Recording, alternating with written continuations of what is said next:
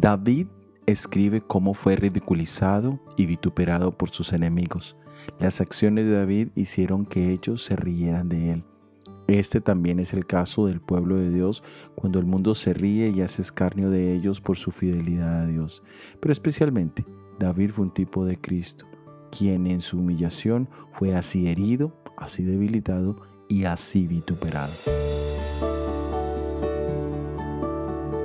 En el Evangelio de Mateo capítulo 27 versículo 39 leemos, y los que pasaban le injuriaban, meneando la cabeza.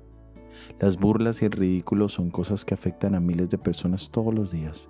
En muchos casos estas cosas son causas de estrés, ansiedad, depresión, etc.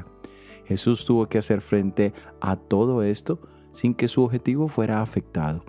Jesús, al ser puesto en medio de los dos ladrones, indicaba que Él era el peor de los otros dos. Al mirar a nuestro Salvador podemos entender que nosotros no hemos vivido algo similar a lo que Él vivió en nuestro favor. Y es aquí donde entendemos el amor que Él tiene por nosotros. Y esto nos fortalece cuando somos burlados o vituperados. Siempre debemos levantar la cabeza y mirar a la cruz, donde hay vida y esperanza. Soy Óscar Oviedo y este es el devocional Jesús en 365 días.